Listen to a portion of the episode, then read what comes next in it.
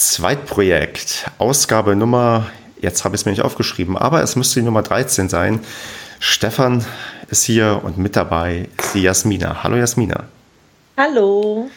Ja, die, die Fans und Stammhörer werden die, den Namen und die Stimme vielleicht an dem kurzen Hallo bereits ja, erkannt haben. Du warst bereits in Ausgabe Nummer 9 dabei, wo wir kein so richtig festes Thema hatten. Heute haben wir ein festes Thema und ich bitte dich mal für alle die, die dich heute zum ersten Mal hören, dich vorzustellen und vielleicht schon mal mit ein, zwei, drei Wörtern zu sagen, was denn unser Thema heute ist.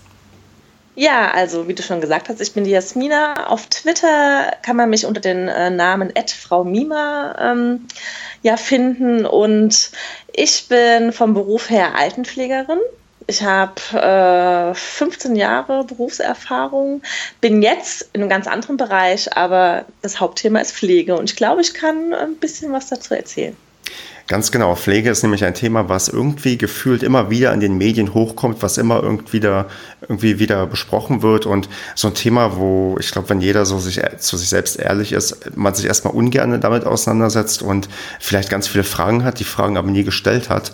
Und so möchte ich da heute mal ein bisschen rangehen. Also ich bin auch ähm, unerfahren, was Pflege in jeglicher Form angeht, wird jetzt ähm, quasi unbedarft lauter Fragen stellen und loswerden und hoffen, dass wir damit vielleicht ein ja, allumfassendes oder ein kleineres allumfassendes Bild malen können und vielleicht die eine oder andere Frage klären können, die sich andere auch schon gestellt haben und dadurch vielleicht ein bisschen Licht ins Dunkeln bringen und wissen, was sich eigentlich hinter diesem großen Thema Pflege verbirgt oder verbergen kann. Und da, glaube ich, bist du die perfekte Ansprechpartnerin, wie du es ja gerade schon gesagt hast. Und wenn du mit dem Vorgehen einverstanden bist, würde ich sagen, legen wir einfach los, oder?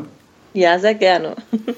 Gut, dann würde ich bei dir erstmal, glaube ich, ähm, oder prinzipiell in die Vergangenheit gehen, was wahrscheinlich schon ein bisschen bei dir zurückliegt. Und zwar, wie kommt man eigentlich in die Altenpflege? Ich habe so in meinem Kopf, dass es dafür, oder in die Pflege auch allgemeine, ich glaube, es müssen auch Leute gepflegt werden, die nicht unbedingt nur alt sind, aber wie kommt man da rein? Also macht man da klassisch eine Ausbildung, kann man das studieren oder ist man nur Quereinsteiger? Wie, wie war es denn bei dir? Erklär mal und wie könnte man dann theoretisch noch reinkommen? Also wie sind denn so die, die Lebensläufe von Leuten, die in der Pflege arbeiten?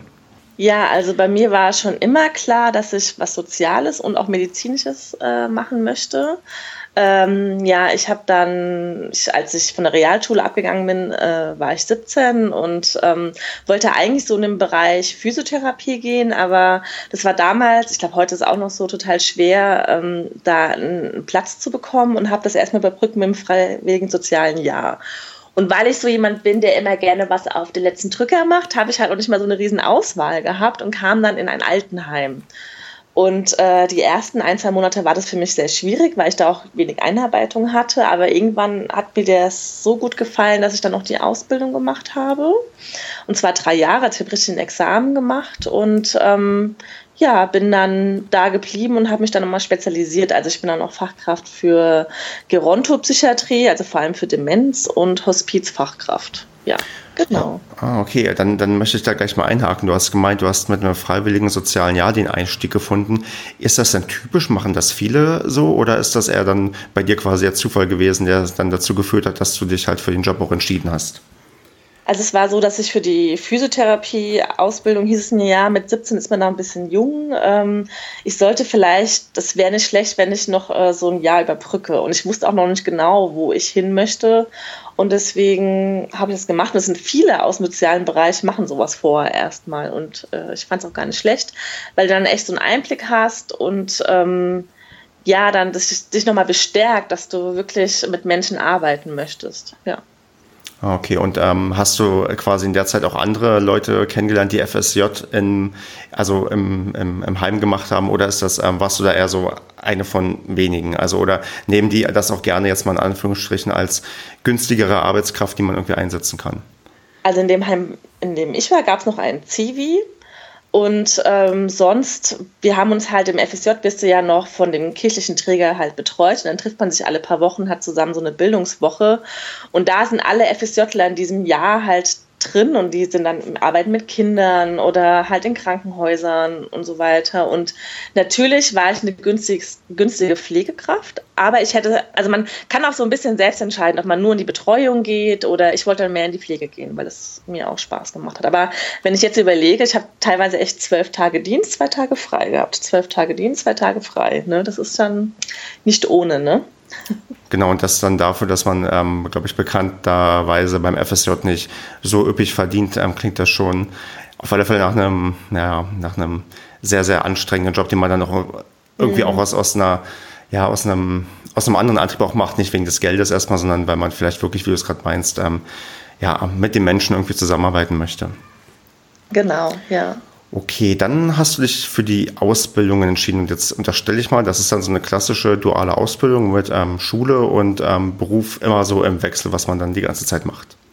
Genau, also es gibt von den Bundesländern her gibt's verschiedene äh, Versionen. Also es gibt manche, da hast du Block-Unterrichtszeit, also sagen wir mal sechs Wochen Unterricht und dann wieder sechs Wochen Praxis bei uns in Rheinland-Pfalz war es so, dass du halt irgendwie, ich glaube, ich hatte zwei Schultage in der Woche und drei Praxistage. Aber es war vom Jahr zu Jahr unterschiedlich, genau. Ähm, ja, und mittlerweile hat sich die Ausbildung ja eh verändert. Ich bin ja noch ein ganz alter Hase. Ich hatte ja so richtige Unterrichtsfächer, sogar Deutsch ein Jahr lang.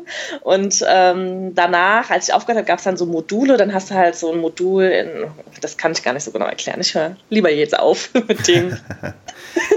aber, aber, es gibt da quasi auch, sagen wir mal, Fächer, die dann ähm, klassisch dafür da sind, ähm, dass man ähm, lernt, was halt wichtig ist für die Pflege ja, also ich hatte einfach, das nannte sich halt auch Grundpflege oder GKD war irgendwie der Kurzbegriff, ich weiß gar nicht genau, aber wir hatten Medizin drei Jahre lang, ähm, das waren auch immer Ärzte, die uns unterrichtet haben, wir hatten Psychologie, vor allem auch Gerontopsychologie, das ist halt die Psychologie des äh, älteren Menschen.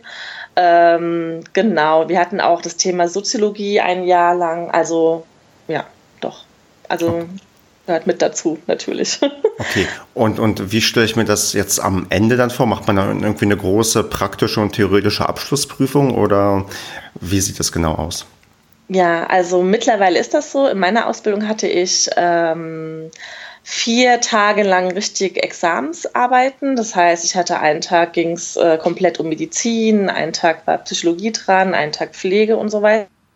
Dann hatte ich noch ein Projekt. Ähm, ich hatte drei Bewohner vorgestellt und also sozusagen abgegeben und die haben dann, die Lehrer haben dann entschieden, äh, haben sich einen Bewohner rausgesucht und über den musste ich halt eine Art Pflegeplanung über mehrere Wochen schreiben, äh, immer mit jeder Veränderung und sozusagen Projekte durchführen. Ich hatte eine Bewohnerin, die äh, querschnittsgelähmt war.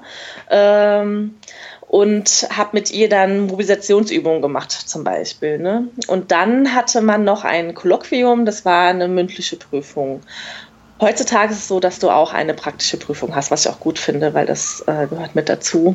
Ja. Okay. Und ähm, als du dann fertig warst, dann wurdest du ja so klassisch dann von deinem Ausbildungsbetrieb übernommen oder musste man sich dann quasi was Neues suchen? Ja, soll ich jetzt mal. Nein, ich wurde nicht übernommen mit der Begründung. Also ich habe meine Ausbildung äh, irgendwo in Rheinland-Pfalz bei einer Caritas-Einrichtung gemacht. Und ihnen ist dann irgendwann während der Ausbildung aufgefallen, dass ich ja nicht getauft bin. Und dann wurde mir halt gesagt, dass ich ähm, ob ich übernommen werden möchte, das würde nämlich nicht gehen. Ich müsste mich wenn dann taufen lassen. Und ich so, nee, ich suche mir dann eh was in meiner Heimatstadt. Und äh, bin dann auch in ein christliches, katholisches Haus gekommen. Und die haben nämlich die Einstellung, äh, es geht um den Menschen und nicht darum, ob er getauft ist oder nicht. Ja. Ah, okay. Aber prinzipiell ähm, war es dann, also jetzt mal so einen kurzen Bogen schon mal so zum Arbeitsmarkt. Damals war es dann kein Problem, was zu finden, wo man dann weitergearbeitet hat. Oder gibt es dann Leute, die dann wirklich ewig suchen, um irgendwie nach der Ausbildung ja in den Job zu, Fuß zu fassen? Also ich glaube, damals war es jetzt auch nicht so schwierig, aber ich meine, es gibt Heime, die sind sehr, sehr gut und es gibt halt auch viele schlechte Heime. Und gerade, und also es, gab, es gibt ja viele private Träger und da möchte man eigentlich nicht so gerne hin, weil erstens die Bezahlung sehr schlecht ist und auch die Bedingungen nicht so gut sind. Ja, und da muss man halt gucken. Aber ich muss sagen, auch mittlerweile, ich glaube, ich kriege immer noch äh, Benachrichtigungen, dass man mich gerne abwerben möchte. Ich wurde auch oft angerufen von Headhuntern, die mich hätten gerne woanders vermittelt. Okay, gut. Ähm, das erstmal so als Ausblick, weil ich würde gerne noch vielleicht nachher so ein bisschen mehr auf den ja, auf den Job irgendwie mhm. so, so, so quasi von der großen Brille gucken, wie ähm, das so in ganz Deutschland gesehen wird und so. Würde aber jetzt erstmal ein Stück weit über, ja, über das Thema Pflegebedürftigkeit im Allgemeinen irgendwie reden und ähm, habe mir da so als Stichwort hier jetzt aufgeschrieben, Schicksal Pflegebedürftigkeit. Das klingt jetzt irgendwie schon irgendwie sehr, sehr negativ, aber vielleicht muss man erstmal klären, was heißt das eigentlich? Also ab wann gibt es da irgendwie eine, eine Definition, eine ein, ein Verständnis, ab wann jemand ähm, pflegebedürftig ist und auf Hilfe von anderen angewiesen ist? Gibt es da irgendwie ja, sowas, ja, sowas Universelles, was man da irgendwie mal in ein paar Sätzen zusammenfassen kann? Ja, also es ist ein bisschen schwierig, weil ähm, es gibt ja verschiedene Formen der Pflegebedürftigkeit. Also entweder bist du körperlich bedürftig, weil du es einfach nicht kannst, weil du eine Lähmung hast durch einen Schlaganfall oder du hast äh, einen Parkinson und dadurch einen starken Tremor, dieses Schütteln oder ähm, bei Parkinson-Kranken, die haben oft auch so einen Freezing-Effekt, das heißt, sie sind so versteift und können sich nicht direkt bewegen. Aber du kannst auch kognitiv natürlich pflegebedürftig sein in Form einer Demenz, dass du einfach nicht mehr weißt, ähm, du hast eine Bürste in der Hand und weißt gar nicht mehr, was du damit machen sollst. Ne? Ja, und es gibt da natürlich auch verschiedene Formen. Also lange Zeit habe ich halt mit den Pflegestufen haben wir gearbeitet. Das heißt, der medizinische Dienst der Krankenkassen kommt und schätzt einen Bewohner ein, wie stark pflegebedürftig ist er. Und da gibt es halt die Pflegestufe 0. Ähm, das heißt, er ist vollkommen äh, selbstständig. Und dann gab es bis Pflegestufe 3. Pflegestufe 3 bedeutet halt, dass du gar nichts mehr alleine kannst. Ne? Und mittlerweile gibt es Pflegegrade, die gehen dann von 0 bis 5, sind halt ein bisschen mehr gestaffelt. Und es geht halt darum, um die Selbstständigkeit. Also da wird immer eingeteilt, ist die Kognition, also kannst du, ähm, wie ist deine Orientierung? Kannst du lesen? Kannst du schreiben? Kannst du sprechen? Kannst du dich äh, in fremden Räumen zurechtfinden? Weißt du eigentlich noch, wer du bist? Erkennst du fremde Personen. Dann natürlich auch die Körperlichkeit, kannst du äh, dich selbstständig äh, pflegen oder brauchst du nur eine gewisse, also das heißt dann, ähm, oh Gott, ich habe viele Begriffe schon wieder vergessen. Also entweder bist du selbstständig oder unselbstständig und dann gibt es noch so Zwischengrade. Ja. Okay. Und, und äh, wer, muss nochmal wiederholen, wer legt das nochmal fest? Also wir, ein Bewohner zieht in, in einem Altenheim hm. ein äh, und wir schreiben schon mal eine Art Pflegeplanung und stellen schon mal fest, da hat man meistens so, sagen wir so, die ersten vier bis sechs Wochen, versuchen festzustellen, was für eine Pflegebedürftigkeit hat dieser Mensch und schreiben eine Pflegeplanung dazu. Und dann wird auch oft der medizinische Dienst, manchmal ist es auch schon vor, bevor sie zu, zu uns einziehen, aber meistens, wenn sie dann zu uns kommen, ähm, kommt der medizinische Dienst der Krankenkassen. Das ist, ähm, die kommen dann zu uns, äh, begutachten den Bewohner, schauen sich die Pflegeplanung an, also sollten sie, machen sie oft nicht, ne? Und äh, stellen dann fest, in was für einen Pflegegrad dieser Mensch kommt. Und je nach Pflegegrad kriegen wir halt dann auch das entsprechende Geld. Ah, okay. Sind das denn selbst irgendwie ausgebildete Pfleger oder sind die quasi, ich will jetzt nicht sagen fachfremd, aber sind die irgendwie anders quasi in die Schiene als ähm, Begutachter für Pflege gerade ähm, hineingekommen?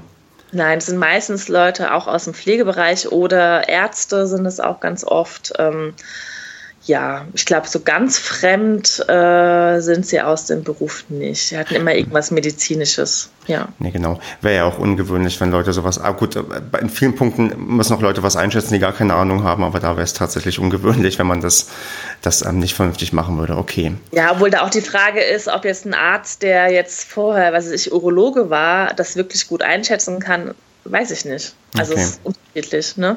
Ja. Äh, verlässt man sich denn da so auf, ja, sagen wir mal, auf eure Einschätzung, weil du hast ja gerade gemeint, so eine gewisse Voreinschätzung gebt ihr ja, weil klar, ihr müsst ja auch planen, wie, ähm, müsst, also wie viel Hilfe braucht er, wo braucht er Hilfe und wie, wie geben wir ihm diese Hilfe? Also wird sich auf euch verlassen oder ist es dann eher, ja, die manchen sagen, ja, okay, die schätzen das ganz gut ein oder manche sagen, nee, ist alles egal, was die erzählen, ich gucke mir das selbst an, weil ich das irgendwie viel, viel besser weiß unterschiedlich von Gutachter zu Gutachter, aber viele Gutachter, die uns kannten, die wussten schon, dass wir jetzt keinen Schmuh betreiben ne, und dass bei uns auch eine gute Arbeit äh, geleistet wurde und die da schon vertraut haben, aber natürlich auch im Gespräch und dann auch gesagt haben, hier, wieso hast du das jetzt so eingeschätzt? Ich sehe das so und so. Und dann konnte man so richtig ins Gespräch gehen. Ähm, manche waren immer misstrauisch, weil ähm, klar, wenn du jemanden hast, der total selbstständig ist, ja, und du mit dem Bewohner eine Show abziehst, dass du ja eine hohe Pflegestufe oder Pflegegrad kriegst, da, da kommen die sich auch verarscht vor. Also da ist es schon wichtig, dass man ehrlich ist. Ähm, genau. Ja. Genau, und Hintergrund dieser Einstufung, hast du ja gerade erwähnt, ist, ähm, da gibt es dann entsprechend ähm, Geld für die ähm, Pflege. Ja, da kann ich vielleicht noch mal kurz erzählen, dass halt Menschen mit einer kognitiven, ähm, mit einem kognitiven Defizit, da gibt es ja auch noch mal ein extra Geld, einen Betreuungsbonus, der auch sehr wichtig ist und damit wurden unsere Betreuungskräfte halt bezahlt, die dann die Beschäftigungstherapien machen. Ja, aber auch das Personal, also das ganze Geld geht halt kriegen wir durch die Pflegestufen oder Pflegegrade jetzt. Ja. Und, und das Geld kommt dann jetzt, ähm, rate ich mal, aus der Pflegeversicherung, wo wir alle gesetzlich einzahlen. Genau, also es gibt ja einen Eigenanteil, den die Menschen bezahlen müssen. Mhm und äh, den Teil, den die Pflegekasse bezahlt. Ja. Und, und ähm, also dieser Eigenanteil ist ja so, also gibt es irgendwie eine, eine, eine, ja, eine Richtung, in welcher Höhe der ist? Also wie teuer ist quasi für einen Menschen ja irgendwie Pflege? Also gibt es da irgendwie jetzt so ein, kannst du da irgendwie so einen Richtwert sagen oder für irgendeine gewisse Stufe, wie, wie viel man irgendwie selbst leisten muss und wie viel davon dann die, ähm, ja, die Pflegeversicherung übernimmt? Also das Problem ist, als ich, äh, als ich als Altenpflegerin gearbeitet habe, gab es ja die Pflegestufen und da war der Eigenanteil je nach Stufe. Das heißt, äh, wenn du Pflegestufe 1 hast, war der, lag der, ich weiß nicht, also es ist schon über 1000 Euro auf jeden Fall. Ähm, und der ist immer höher gegangen. Jetzt durch die Pflegegrade, was ich auch gut finde, ist halt der Pflege, der Eigenanteil bleibt immer gleich, egal in welchem Pflegegrad äh, der Mensch gerade ist, äh, nur der Teil, den die Pflegeversicherung bezahlt, wird dann höher. Aber, also wie gesagt, es ist ein vierstelliger Betrag, aber ich kann nicht sagen, ich weiß es jetzt die, wirklich nicht mehr. Das ist nicht so schlimm, den kann man ja auch notfalls googeln, das wird man ja also, wahrscheinlich ähm, recht einfach herausfinden können. Also normal steht es in jeder Homepage drin. Okay. Ja. Okay. Dann würde ich mal jetzt so, ja, nochmal, dass quasi die Pflegebedürftigkeit ähm, da, die Leute kommen also quasi ins, ins Pflegeheim, um, weil sie halt gewisse Sachen nicht mehr können. Wie ist das denn? Werden die vorher eine gewisse Zeit noch zu Hause gepflegt oder ist es ganz oft so, dass Leute von, ja, mehr oder weniger heute auf morgen, ja, man feststellt, sei es durch einen Schlaganfall oder durch irgendeinen Unfall, dass die plötzlich pflegebedürftig sind und dann quasi äh, ins ähm, Heim kommen oder ist es wirklich so eher so ein naja, in der Regel so ein, sagen wir mal, schleichender Prozess, wo Leute quasi immer mehr auf Hilfe angewiesen sind und dann irgendwann die Familie merkt, okay, jetzt, jetzt können wir uns irgendwie nicht mehr so um die Person kümmern, wie es vielleicht angemessen wäre und jetzt ja, müssen wir uns halt über, über das Heim irgendwie Gedanken machen. Also wie, wie läuft das denn so? Also so eine klassische Biografie da irgendwie ab. Also ich vermute, so eine klassische gibt's vielleicht gar nicht, aber gibt's da vielleicht doch so eine Art, ja, bestimmte Regelfälle, die man immer wieder erlebt? Also, es gibt's alles, ne?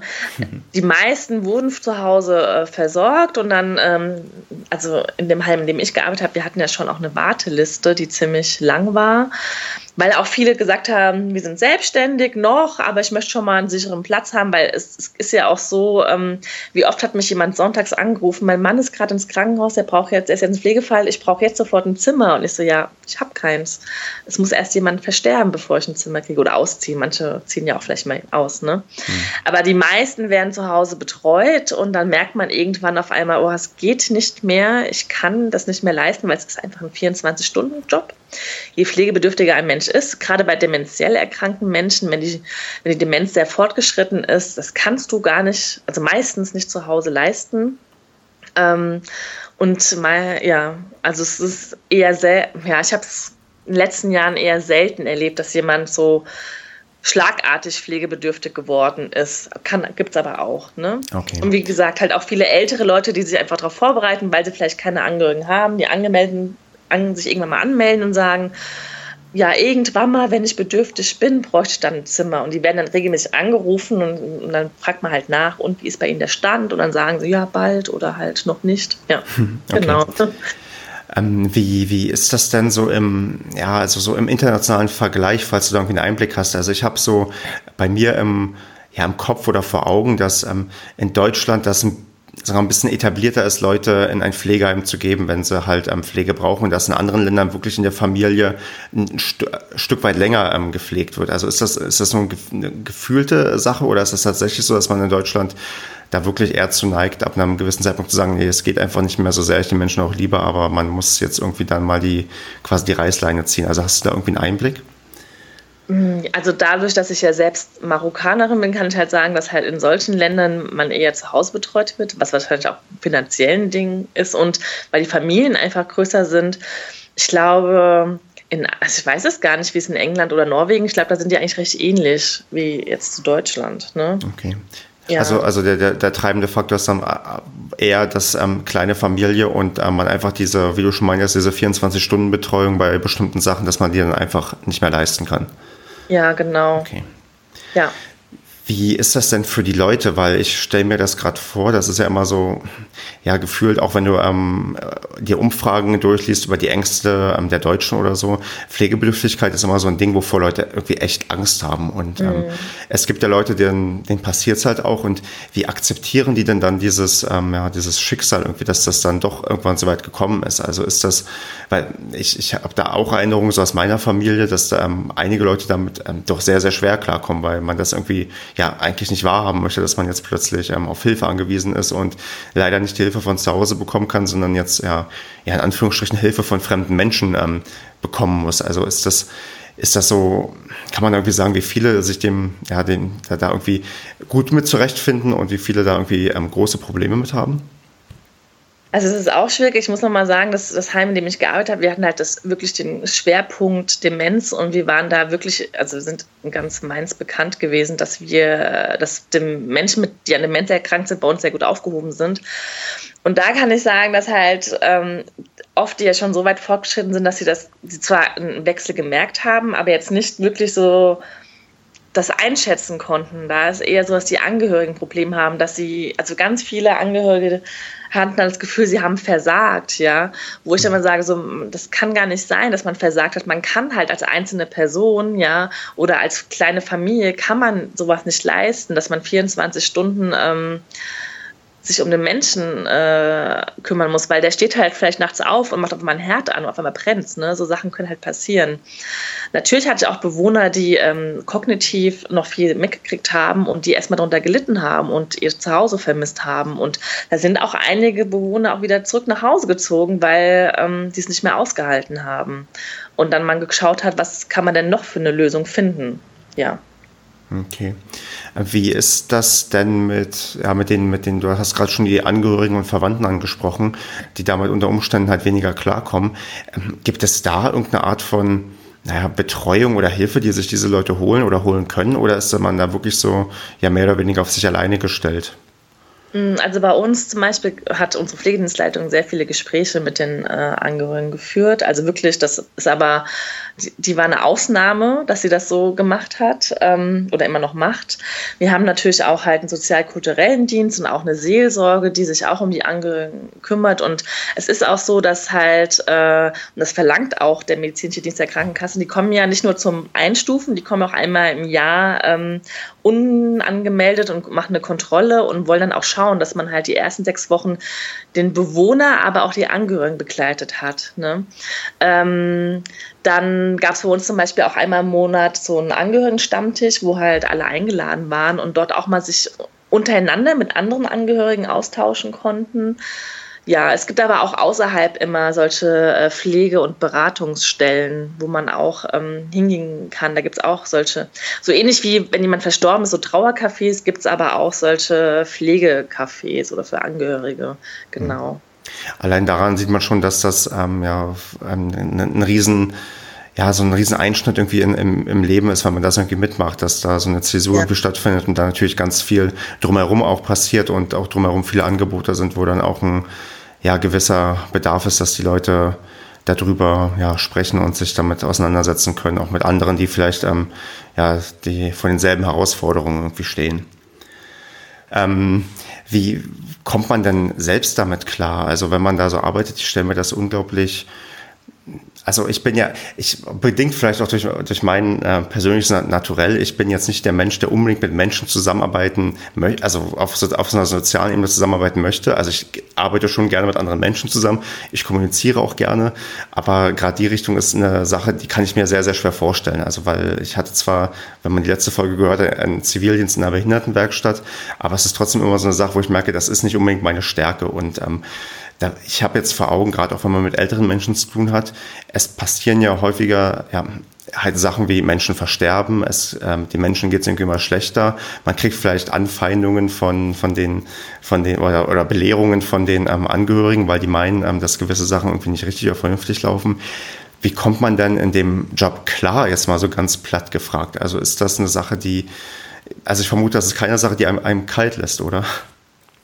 Ja, also ähm, ich muss sagen, ich hatte halt das Glück, dass ich wirklich in einem sehr, sehr guten Altenheim äh, untergekommen bin. Sonst hätte ich da wahrscheinlich auch nicht äh, fast, also 14 Jahre habe ich dort gearbeitet. Ähm, wenn du erstmal siehst, dass du einen guten Job machst und dass du dich wirklich auch weiterentwickelst und dass man mal schaut, dass man auf den neuesten Stand der Dinge ist und dass man ein gutes Team ist und gute Arbeit leistet und du, wir hatten auch viele Bewohner, die halt von anderen Heimen zu uns kamen und die einfach bei uns aufgeblüht sind.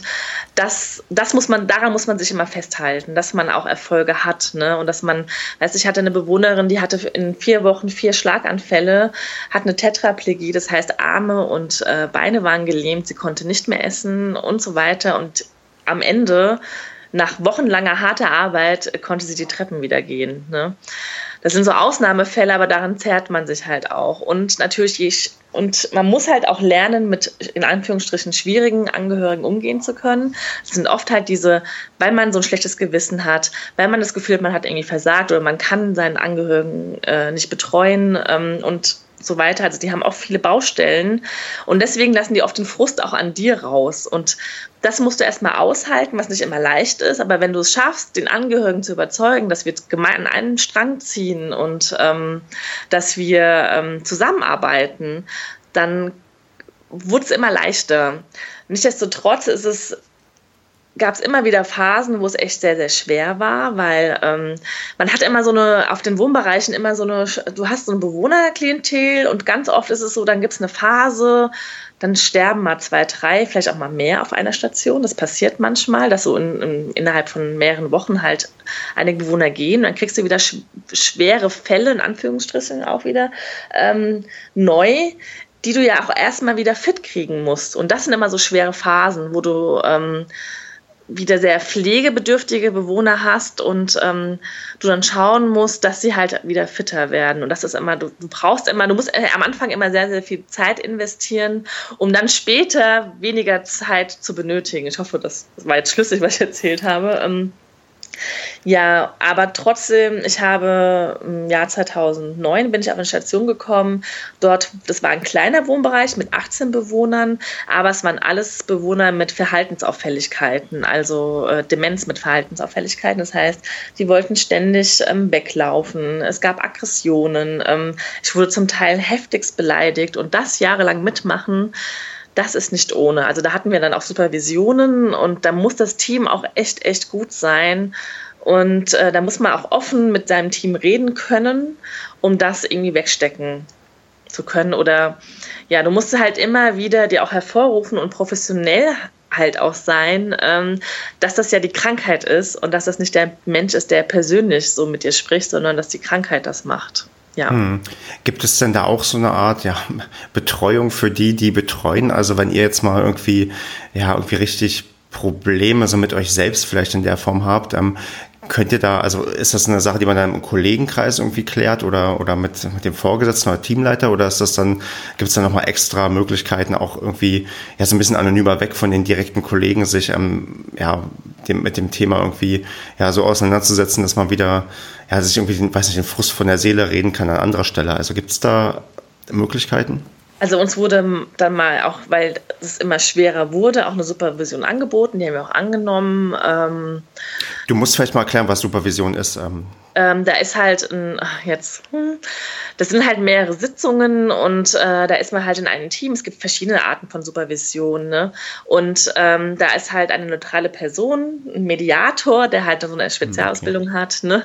Und ähm, dann werden halt Probleme angesprochen. Zum Beispiel, ich kann ja mal von einem Beispiel erzählen, dass bei mir ist eine Bewohnerin, also auf diesem geschützten Wohnbereich, wir hatten halt an der einen Tür hatten wir einen Alarm, also an jeder Tür war ein Alarm. Das heißt, wenn die Tür aufgegangen ist, haben wir gehört, dass da jemand die Tür äh, berührt hat. Aber es waren auch Vorhänge davor, weil man darf halt nicht so wie in der Psychiatrie vielleicht, aber bei uns im Altenheim dürfen wir die Bewohner nicht einsperren. Das heißt, wenn sie gehen möchten, dürfen sie gehen, egal ob er das kognitiv kann oder nicht. Ne? Mhm.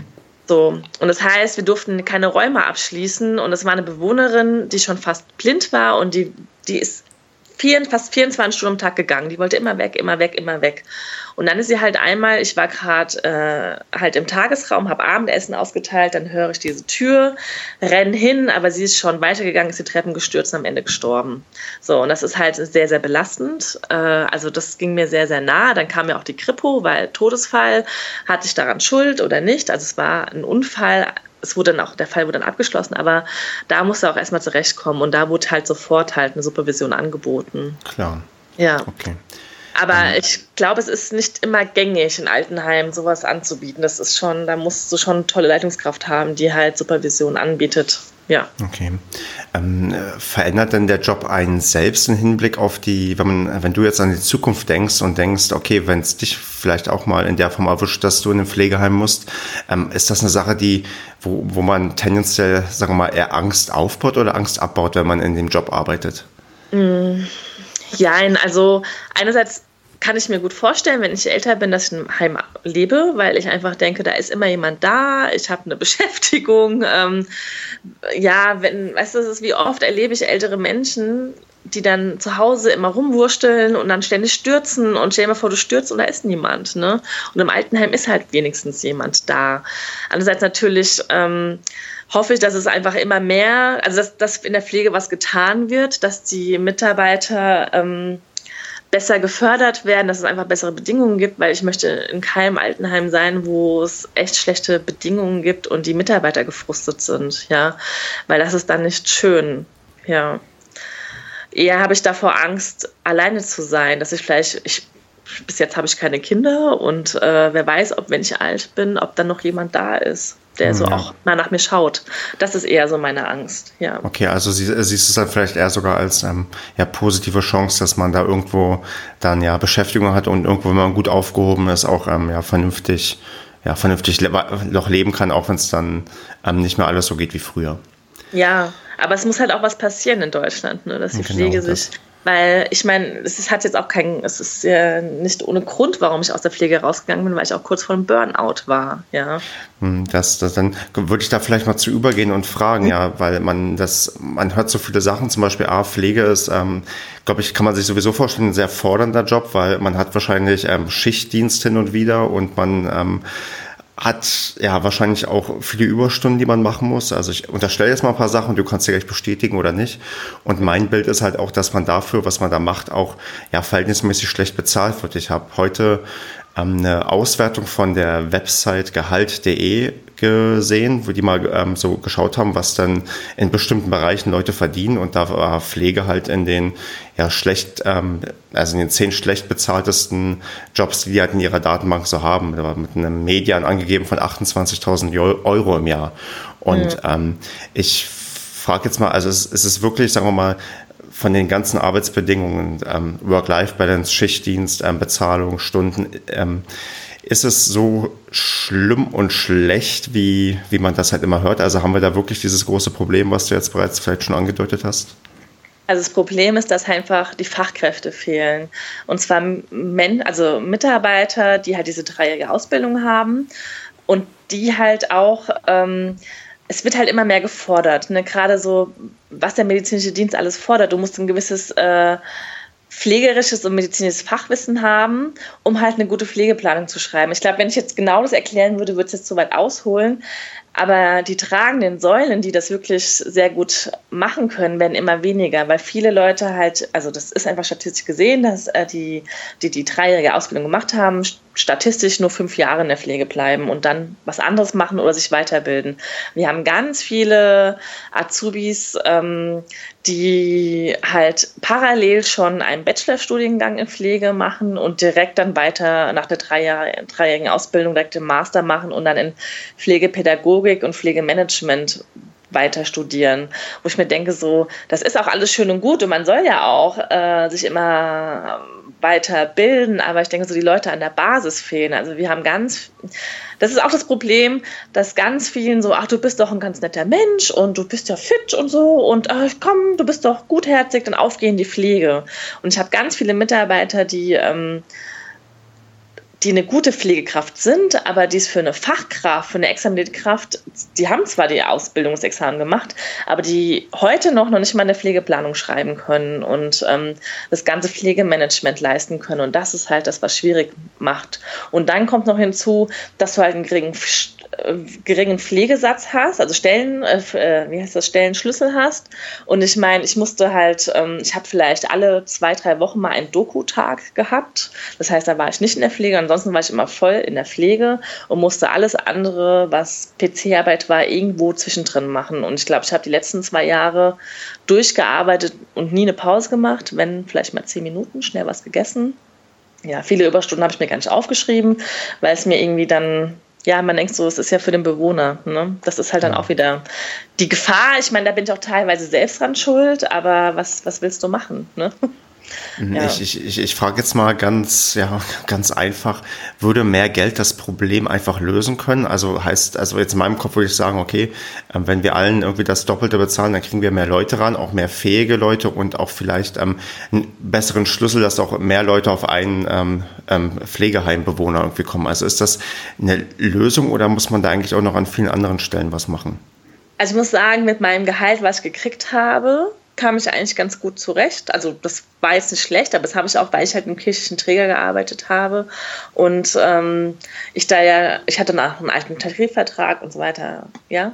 Hm. Also das ist vielleicht ein bisschen mehr und weniger Arbeitsstunden. Also ich hatte ja eine 39,5 Stunden Woche und wenn du eine voll, also eine 100% Kraft bist, ist das schon nicht ohne. Und manchmal hatte ich echt nur vier Tage frei in einem Monat oder fünf Tage frei. Und dann, also ich, weißt du, mein Frühdienst offiziell fing er um 6.30 Uhr an. Das hätte ich aber nicht geschafft, also habe ich um Viertel vor sechs angefangen. Ich bin um 4.30 Uhr jeden Morgen aufgestanden und ähm, mach das mal so wochenlang das, oder monatelang, du bist irgendwann echt am Ende. Also es hätte mir wahrscheinlich mehr gebracht, wenn ich einfach das Gehalt gehabt hätte, was ich damals verdient habe und einfach ein bisschen mehr Freizeit. So, also. Und ähm, so würde, äh, jetzt frage ich, ähm, so würde man dann wahrscheinlich auch eventuell die Leute, die halt nach fünf Jahren irgendwie wieder rausgehen, vielleicht auch länger halten können, weil sie auch merken, dass die Arbeitsbedingungen eigentlich ähm, ja, zumindest gut genug sind, dass man nicht am Ende komplett fertig ist, weil man halt ja diese, diese doch recht schlechten Arbeitsbedingungen hat. Also kann ich mir schon gut vorstellen, weil ganz ehrlich, du, du schuftest dich kaputt. Also in meinem letzten Jahr hatte ich, ich hatte noch nie in meinem Leben Rückenschmerzen, weil ich echt auf rückenschonendes Arbeiten achte, aber weil ich so belastet war, war ich ständig so angespannt und weil ich einfach wollte, weil es für mich wichtig war, dass die Menschen gut versorgt waren, habe ich mich komplett zurückgestellt. Und ähm, hatte solche Schmerzen überall. Ich hatte auch ständig Entzündungen an äh, verschiedenen Stellen. Also, weiß ich hatte eine Fußknochenentzündung, das hatte ich noch nie meinem Leben gehabt, ja. Und ständig auch einen Tinnitus. Und ich glaube einfach, wenn die Bedingungen, also einmal muss der, der Pflege, also der, der, der, die Anzahl der Mitarbeiter, die da arbeiten, muss einfach erhöht werden. Aber das kann kein Altenheim machen, wenn sie nicht Gelder von woanders her kriegen. Also ich war ja auch im Betriebsrat jahrelang und meine Chefin hat mir die Zahlen gezeigt, ja. Ein Altenheim ist keine, also ein christliches Altenheim ist kein Unternehmen, was auf Profit aus ist, sondern wir sind jedes Jahr gerade so mit Null rausgegangen. Also, ja. Und wäre da die Lösung quasi, dass die Politik mehr einfach beschließt, dass irgendwie mehr zugeschossen wird? Oder ähm, gibt es da noch andere Möglichkeiten? Also ist ja wirklich die Politik gefordert oder kann man das auf eine andere Art und Weise auch lösen? Also hast du da irgendwie so von Lösungsansätzen mal gehört? Oder weil du hast ja wahrscheinlich für, wenn wenn es um das Thema Pflege geht, ein bisschen offenere Ohren, wenn das irgendwie in den Nachrichten irgendwie mal irgendwo thematisiert wird, ja. weil ich tatsächlich bei mir ist auch das Einzige, was ich im Kopf habe, ja, wir brauchen einfach mehr Geld und die, das Geld kann dann tendenziell wahrscheinlich ja eher der Staat bereitstellen als irgendwer anders. Ja, weil das Problem ist, dass wir mehr Geld gekriegt haben, indem wir halt diesen Eigenanteil, den, den Pflegesatz erhöht haben, wo die Angehörigen natürlich sagen, ja, was sollen wir denn noch alles bezahlen, was ich total verstehen kann. Also ich frage mich auch, woher soll das Geld kommen? Es muss von oben, von der Politik herkommen.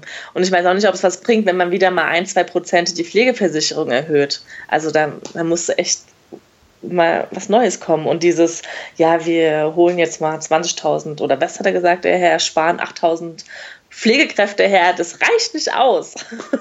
Okay. Ja. Ja, das ist auch so eine Sache, wo ich dachte, okay, das klingt eher nach, nach einem, eher einem Tropfen auf dem heißen Stein, da wenn man so ein paar Tausend irgendwie daran holt. Eigentlich braucht man wahrscheinlich ja deutlich mehr. Also ich muss sagen, ich fühle mich auch wirklich total verarscht, ja, weil jedes Mal, wenn äh, es äh, Wahlen sind, wird irgendwie, kommt die Altenpflege, wird dann, oder generell die Pflege, ich meine, in Krankenhäusern und so weiter ist es ja auch nicht ohne, ja. Hm. Ähm, und in Behindertenheimen und so weiter, ja, wird das Thema mal rausgemacht, aber ich habe noch nie wirklich gemerkt, dass sich was verändert hat. Es wird eher immer schlimmer. Ja, wir werden immer weniger Mitarbeiter. Wir müssen echt kämpfen. Weißt du, meine Chefin hat gekämpft für jeden Mitarbeiter, den wir haben. Ne? Und ähm, es wird immer schlimmer als besser. Ja. Mm, könntest du dir denn vorstellen, wenn sich die Bedingungen quasi insgesamt ähm, bessern, auch wieder ähm, zurückzugehen? Oder bist du jetzt in dem Job, wo du jetzt angekommen bist, so zufrieden, dass du glaubst, dass ähm, der Weg ja doch sehr, sehr schwer sein würde, wieder zurückzugehen in die Altenpflege? Also jetzt habe ich halt, ich meine, ich habe jetzt einen Job, wo ich weniger Geld verdiene als in der Pflege. Das muss ich schon sagen, was für mich schon auch schwer ist, weil ich äh, mir gerne gewisse Dinge leisten möchte, die ich mir früher auch nie leisten konnte. Und da muss ich erst mal schauen, wie ich das so überbrücke. Aber ich habe jetzt halt einfach eine geregelte Arbeitszeit. Ich muss nicht mehr, ich muss das erste Mal seit über 18 Jahren habe ich, muss ich nicht mehr am Wochenende arbeiten. Ich muss nicht mehr an Feiertagen arbeiten. Und das ist schon was, ähm, ja, weiß ich nicht. Also erstmal kommt für mich das nicht in Frage. Vielleicht später mal wieder so in, keine Ahnung, wenn ich älter bin. Hm. Also an sich habe ich sehr gerne in der Pflege gearbeitet, aber ich finde jetzt meinen Job einfach, das ist immer eine neue Herausforderung. Ich bin halt jemand, der gerne auch neue Dinge macht. Das, ja. Ja, ja und nach so einer Zeit ist das vielleicht auch ja, jetzt, ich glaube, da macht jetzt keiner Vorwürfe und du hast ja auch gerade erklärt, ähm, was, was die Gründe sind und wie das dazu gekommen ist und ja, da muss man schauen, ob vielleicht irgendwann mal doch, vielleicht, weil, weil das Absurde ist ja eigentlich, es betrifft ja tendenziell immer mehr Leute. Also es wird ja wirklich ähm, da auf uns zukommen, wir werden immer älter, ähm, es wird immer mehr Leute in absoluten Zahlen geben, die irgendwie darauf angewiesen sind. Und normalerweise wird ja dann auch ja, Politik für die Mehrheit der Menschen irgendwie gemacht. Und man merkt das ja, dass immer Renten immer recht, äh, ja, auch fleißig erhöht werden oder das halt wichtig ist, weil man weiß, okay, die Leute wählen uns und vielleicht wenn Pflege da irgendwie noch einen größeren ja, noch eine größere Rolle spielt, dass dann auch entsprechend die Parteien auch nicht nur sagen, was sie machen wollen und besser machen könnten, sondern dass es auch irgendwann mal gemacht wird, weil ähm, ich glaube, wir haben ja ganz gut rausgearbeitet, dass Pflege irgendwie ein Thema ist, was ja, was irgendwie dann jedem passieren kann und ähm, wo man irgendwie tatsächlich ja äh, auch möchte, dass man, weil, weil ich, natürlich, meine Angst ist ja tendenziell wahrscheinlich ein bisschen größer als bei dir, weil, wie gesagt, ich bin da sehr, sehr weit weg von. Ähm, ich bin auch noch recht jung. Ich meine, klar, das Alter ist jetzt nicht unbedingt das Ausschlaggebende, aber tendenziell, je älter du bist, desto wahrscheinlicher ist es, dass du vielleicht mal pflegebedürftig wirst. Und ich denke halt auch, Mensch, ähm, wäre irgendwie, man hört ja oft das von diesen Horrorpflegeheimen, ähm, die, wo es irgendwie ganz, ganz schlimm ähm, zugehen soll. Das gibt es ja alle paar Jahre mal irgendwie so einen Skandal größer in den Medien. Und dann macht man sich schon so Gedanken, dass man das eigentlich am Ende nicht so haben möchte. Und dann muss da wahrscheinlich ja an anderer Stelle was gemacht werden. Und da sind es dann wahrscheinlich hauptsächlich die Arbeitsbedingungen, ähm, die dafür sorgen müssen, dass der Beruf einfach wieder attraktiver wird. Weil prinzipiell hat man bei dir, glaube ich, gut rausgehört, dass das ein sehr, sehr erfüllender Job sein kann. Also ich habe dich vorhin nach so nach diesen nicht schönen Sachen irgendwie gefragt und du hast dann trotzdem von diesen ja schönen Sachen erzählt, woran man sich irgendwie wieder hochziehen kann. Dieses, ähm, wenn dann Leute wirklich Fortschritte machen, das muss, glaube ich, auch ein, ja, einfach ein tolles Gefühl sein. Oder also dass, dass man, dass es halt auch ähm, ja, trotz der Anstrengung auch ähm, schöne Seiten in dem Job gibt. Ja, das ist mir auch total wichtig, weil die Pflege ist echt ein toller Beruf und es ist auch wirklich, also ich weiß, wie oft ich mit Vorurteilen kämpfen musste, weil jemand sagt, ja, jeder Depp kann ja in die Pflege gehen. Ich so, nein, kann eben nicht jeder Depp in die Pflege gehen, ja, um das mal so überspitzt zu sagen. Und es gibt diese Horrorheime, ja, aber warum gibt es sie? Weil es jetzt, ich schimpfe jetzt auch auf private Träger, aber die sind halt auf Profit aus. Da kommen irgendwelche amerikanischen Firmen, machen hier irgendein Heim auf, ja, und wollen irgendwie Geld scheffeln, ja. Und wie, wie können sie das? Indem sie halt am Personal äh, sparen. Aber wenn du alleine bist, du bist alleine für 30 Leute zuständig, ja. Der eine schreit, ich brauche Hilfe, der andere möchte gehen auf Toilette, dann kommen die Angehörigen und äh, schimpfen mit dir, warum ist das nicht aufgeräumt und dies und das, ja. Dann kommt noch ein Arzt, der noch zur Visite will und so weiter und so fort. Dann frustrierst du irgendwann und wenn du da nicht rauskommst, weil du keine Perspektive hast, ja, dann, dann passieren solche Dinge. Ich will die Menschen nicht in Schutz nehmen, die irgendwie ähm, die Menschen misshandeln, um Gottes Willen. Aber dass manche Mitarbeiter in der Pflege, die vielleicht 20 Jahre da sind, abhärten und eiskalt werden und ähm, irgendwann auch nicht mehr können, das ist halt ein Problem. Und ja, ich hoffe, es genau. kam jetzt gut rüber. Nee, nee, ich glaube, das kommt, das, ich glaube, das ist verständlich. Also es bleibt einfach nicht aus. Am Ende sind es auch nur Menschen und klar, wenn du gefrustet bist, dann ja, es gibt Jobs, wo man, wo, wo das irgendwie weniger auffällt und nicht so schlimm ist. Und es gibt Jobs halt, wo das halt dann auch wirklich Konsequenzen auch für die Leute um dich herum hat. Und ähm, ja, da, wenn halt die Bedingungen so schlecht sind, dann na, natürlich darf es nicht passieren und soll nicht passieren, aber ja, es kommt vor und ähm, da kann man dann wahrscheinlich auch entgegenwirken, dass es deutlich weniger passiert, wenn halt die Bedingungen nicht so furchtbar sind für den, ja, für den Mitarbeiter. Ja. So, abschließend, also die eine Frage, die ich jetzt noch hier habe, ist, mhm.